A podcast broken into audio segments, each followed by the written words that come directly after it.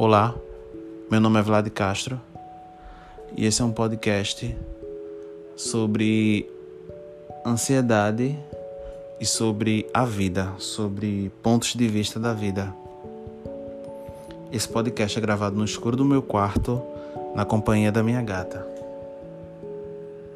Eu ia falar sobre um tema, e eu vou falar sobre esse tema, que é relacionamentos com, tem, com ansiedade, né? Como é estar num relacionamento tendo ansiedade.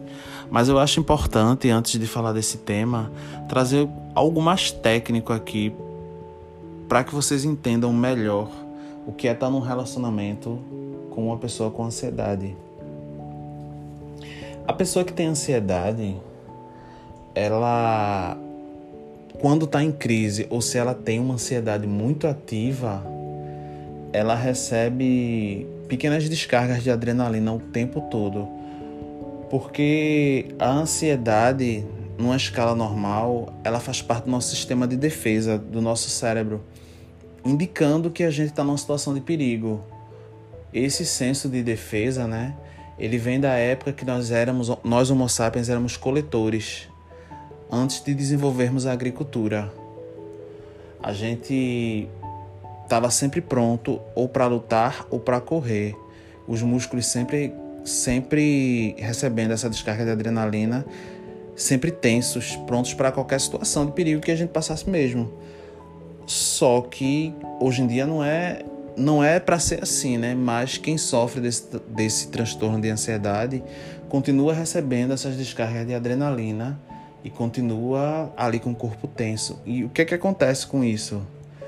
É, você fica muito mais cansado, você tem uma irritabilidade, uma dificuldade de concentração, sabe? Você perde a paciência com coisas que são pequenas para as pessoas, mas para que você ganhe uma proporção muito grande.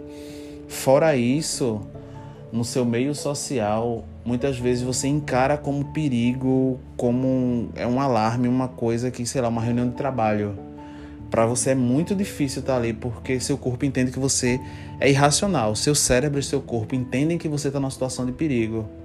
Por isso, muitas vezes é cômodo para o ansioso estar tá em lugares seguros. Muitas vezes não, é sempre cômodo para ele.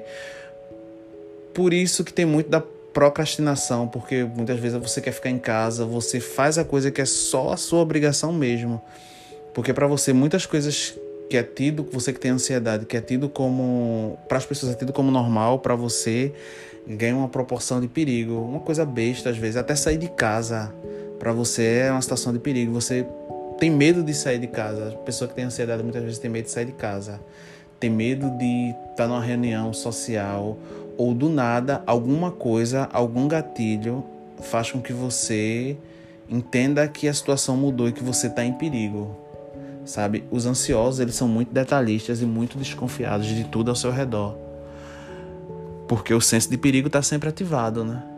Então, quando as coisas mudam, quando seus amigos que têm uma rotina com você têm um comportamento diferente, você, opa, tem alguma coisa errada. E esse senso de perigo faz com que você enxergue que aquele perigo é para você ou vem de você.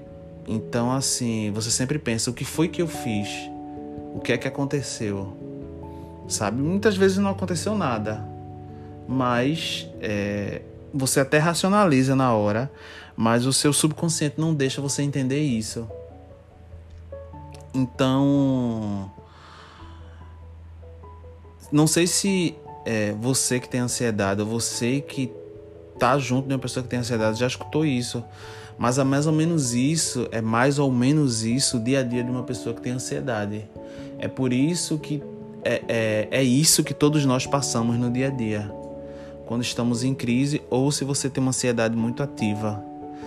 Uma, um atraso, um, um bom dia mal dado, isso ganha uma proporção enorme por esse senso de perigo estar sempre ativado, sabe? Eu não lembrando que mais uma vez eu não sou especialista, eu não sou cientista, eu sou uma pessoa que passa pelo transtorno de ansiedade e eu tento me informar o que é que meu corpo está passando, o que é que minha mente está passando.